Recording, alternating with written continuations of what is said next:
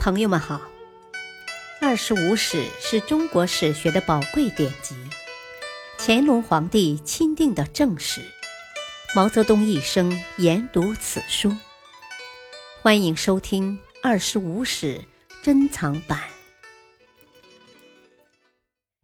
第九部《梁书》传记第八：萧伦、萧纪。二，武帝有八个儿子，萧统居长，自幼立为太子，次为豫章王萧宗，晋安王萧纲，南康王萧纪，庐陵王萧绪，少陵王萧伦，湘东王萧绎，武陵王萧纪。其中，萧宗于普通六年。五百二十五年奔位，萧纪于大通三年（五百二十九年）病死。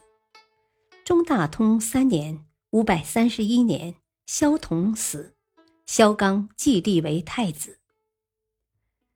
尽管武帝在册立太子诏书中宣称萧纲孝敬自然，德行内敏，但萧伦却认为实无豫章。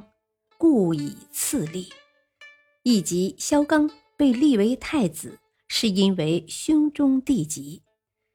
由于他与萧纲之间还有一个萧旭，一时还轮不上他，所以他在大通元年（公元五百三十五年）以后的十余年中，行迹稍敛，大肆收买人心，提高自己的声望。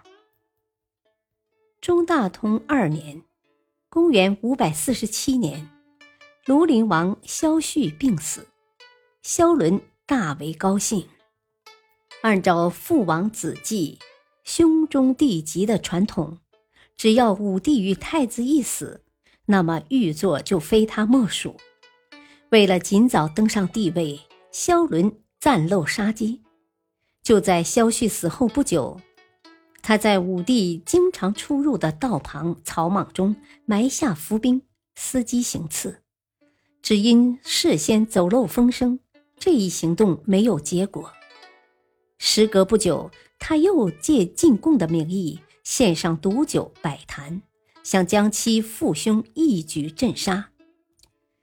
因武帝先将其酒让四人喝，喝酒人因此而死。镇杀的行动又没有成功，萧伦的举动，武帝虽有察觉，却未给他以任何惩处，这就使萧伦更加放肆。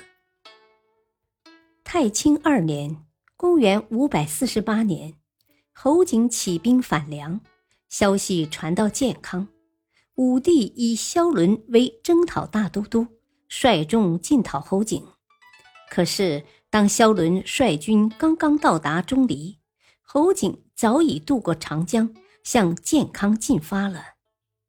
萧伦急忙南撤，自广陵渡江至京口而进，占据中山。此时，萧伦有步骑三万人。侯景见状大惧，赶紧派人将抢来的财物运到石头城外的船上，准备一旦战败。马上乘船逃走。两军在石头城外相持了两天，萧伦连连获胜。后因部将萧俊的偶然失利，萧伦便丢下大军逃往京口。直到次年一月，才与东扬州刺史萧大连等率军重返建康。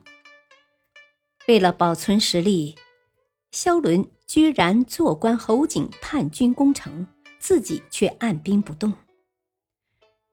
当时台城内守军不足四千人，且虚弱不堪，一心巴望援军来为他们解围。可是台城外的援军，尽管人数几倍于侯景，但援军首领个个心怀异谋，谁也不愿主动与叛军交战。